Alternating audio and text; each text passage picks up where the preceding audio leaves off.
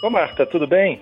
Tudo bom, Berto? Cara de sono? Ai, que cara de sono mesmo, viu? Hoje tá, foi difícil sair da cama. Quer dizer, até que nem foi da cama, mas a partir daí foi difícil. E não tomou um cafezinho não, pra acordar? É, pior é que eu não tomo café, não gosto de café, olha só. Nossa, Berto, eu acho que um café de manhã é a coisa mais reconfortante que tem. A palavra é essa, reconfortante. Aquela canequinha de café com leite. Nossa, é um prazer. É. Café Não, é uma pra bebida que é mais que uma bebida, né? Ela tem um, é, um outro...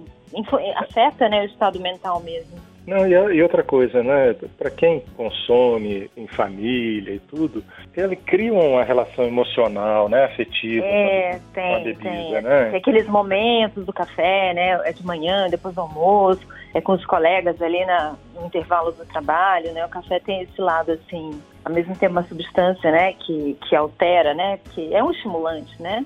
Nesse É, sentido, não, a gente pode dizer até que é uma droga. E do outro lado tem esse lado social também, esse lado de agregar, né? De- É, você, você vê que ele- até o sabor dele, a referência do sabor, exceto se você for barista, né? Se você for especialista na área.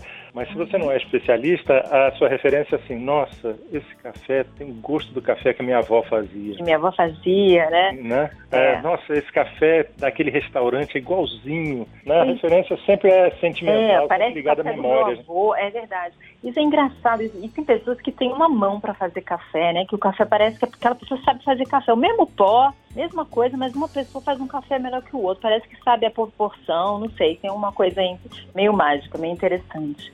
Mas você É. sabe que esse negócio de café também, às vezes, tem um lado que para algumas pessoas pode ter efeitos colaterais muito sérios. É, mas, é- É. mas a, a rigor, tudo que a gente consome, né? Esse negócio de dizer que uma dose é boa para todo mundo de maneira igual, nunca É funciona muito, né? tem a sensibilidade individual, né?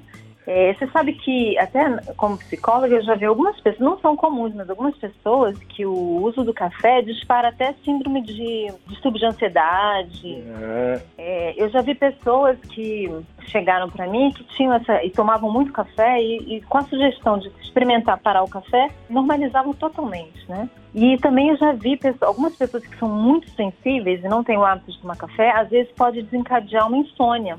É. Eu já vi uma, uma pessoa que não tomava café, depois passou um período com um parente é, hospedado e começou a tomar café de manhã, só de manhã, um cafezinho. E durante esse período a pessoa não dormia à noite, até que ela percebeu que o café estava tirando o sono. Olha só como é que é uma coisa que. E outras pessoas podem tomar um bule de café e dormir, né? Mas peraí, Então, mas é bom estar atento a isso. Mas o que estava tirando o sono era o parente ou o café? Não, pois era o café. era o café mesmo. Meu pai, se É. tomar café depois das duas da tarde, ele não dorme. Mas É assim, a sensibilidade. É, é verdade. Agora, a sensibilidade individual é muito variável, né? E para algumas pessoas tem um impacto muito grande também naquela, na que eu já falei, né? Na questão da ansiedade. Agora, tem uma coisa, lembra que a gente estava falando sobre aqueles ciclos circadianos, né? As corujas, as andorinhas, e Aham. aquele período de baixa cognitiva e de disposição que a maioria das pessoas tem à tarde, assim, no início da tarde? Aham, sei, Tem uma lembro. técnicazinha que os americanos chamam de neputino. Neputino, que vem de nep, né? Soneca, né? Nep, Aham.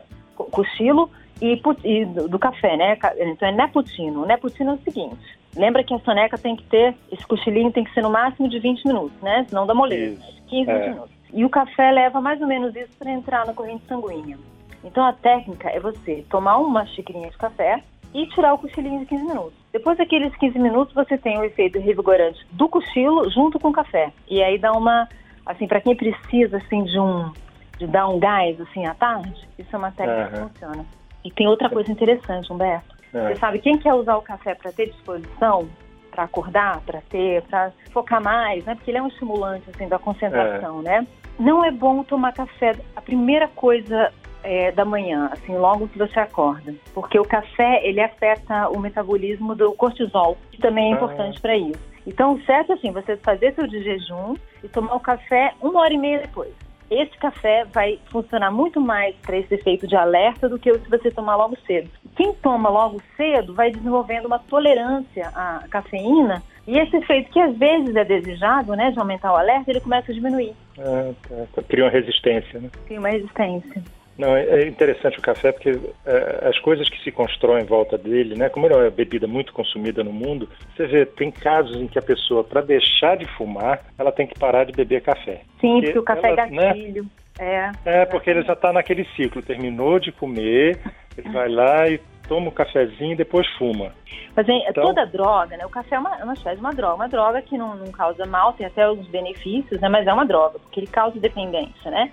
Todo mundo que toma café sabe que no dia que não toma dá dor de cabeça, né? Então, o café, é. ele é uma droga, né? E como toda droga, tem gatilhos. Então, assim, tem o horário, é a situação. Ah, eu tomo café depois do almoço, eu tomo café quando eu, é, junto com cigarro, eu tomo café naquele horário, sabe? Às vezes a pessoa Aí eu tomo um café quatro da tarde. E quando dá quatro da tarde, já dá aquela vontade de tomar. Porque o, o, café tem esse efeito, que como toda droga, né? É, ele tem gatilhos, né? Então, situações que disparam a vontade de usar.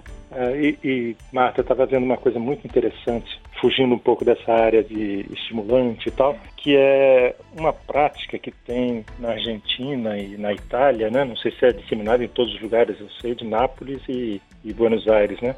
que uhum. chama café sospeso. Conhece essa história? Hum, não. É o seguinte, você vai lá, toma um café naquela cafeteria e na hora de pagar você paga o seu e mais um. Esse café suspenso, vamos dizer assim, Sim. a pessoa que atende no bar, no, na cafeteria, é uhum. que vai atender pessoas que ou estão sem dinheiro, não podem ou, pagar, é, não podem pagar de alguma forma, aí eles oferecem esse café ah, de graça que interessante. Você paga para você e para mais alguém. Exatamente. É, interessante. Né?